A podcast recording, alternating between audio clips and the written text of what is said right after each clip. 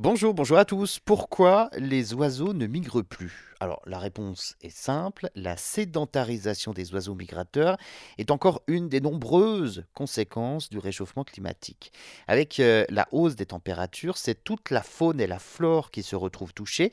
Certains trajets migratoires des oiseaux se retrouvent donc bien plus raccourcis à cause du climat. La migration est une manière hein, pour euh, les oiseaux qui se reproduisent quelque part de trouver refuge dans un endroit où il fait moins froid, avec le changement climatique, eh bien, ils sont de moins en moins contraints par les conditions défavorables en hiver, donc cette pression est moins grande. Cela provoque ainsi un phénomène de sédentarisation chez euh, certaines espèces qui, au lieu de migrer pour l'hiver, restent sur leur lieu de nidation où les températures sont plus clémentes qu'auparavant.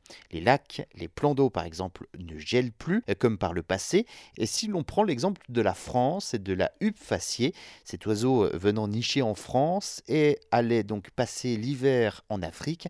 Ce sont près de 300 huppes faciées aujourd'hui qui vivent donc à l'année dans les euh, Pyrénées-Orientales chez nous en France sur euh, presque 2000 individus que compte cette espèce parce qu'il fait de plus en plus doux chez nous en France. Aujourd'hui, on voit certains individus rester l'hiver en France. La huppe par exemple, c'est un oiseau qui va chercher son alimentation dans le sol.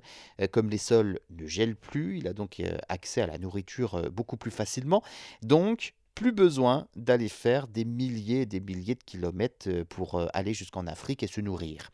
Comme pour les canards aussi, autre exemple, qui sont désormais aperçus en Suède l'hiver, cela ne s'observait donc jamais il y a encore une quinzaine d'années. Mais dans la majorité des cas, les oiseaux migrateurs ne deviennent pas sédentaires, mais terminent en réalité leur course simplement moins loin qu'auparavant et s'évitent alors des aléas d'un voyage parfois périlleux comme la traversée d'un désert euh, comme celui du Sahara par exemple.